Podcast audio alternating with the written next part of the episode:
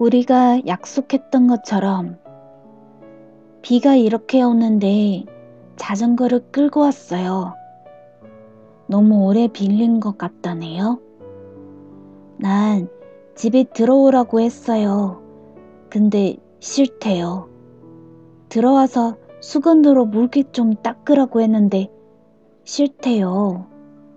그래서 우산이라도 죽겠다고 했더니 역시 싫대요. 그 아이가 돌아가고 내 마음에 두 시간 동안 폭우가 쏟아지네요. 어떻게 10줄 동안 한결같은 아이가 하루 아침에 그렇게 달라질 수 있는 거예요?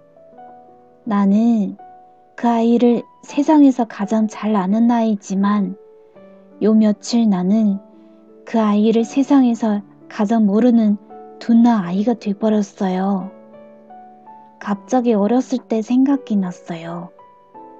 내가 사나이 아이들한테 놀림받고 있을 때 그 아이가 흥능질을 일으키며 달려왔던 기억.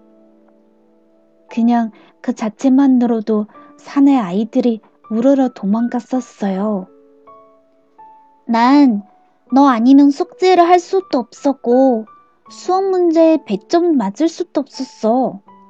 난 너 아니면 운동 전 다섯 바퀴 뛰는 거 완주할 수도 없었고 너 없이 그 지옥 같은 사춘기는 보낼 수도 없었을 거야. 그러고 난 너 아니면 친구도 없는데 내 눈을 피하기 시작한 그 애랑 새로 생긴 아이스크림 가게에 갈 수 있을까요? 나랑 눈도 안 마주치는 그 애랑 올여름 배낭 여행 갈 수 있을까요?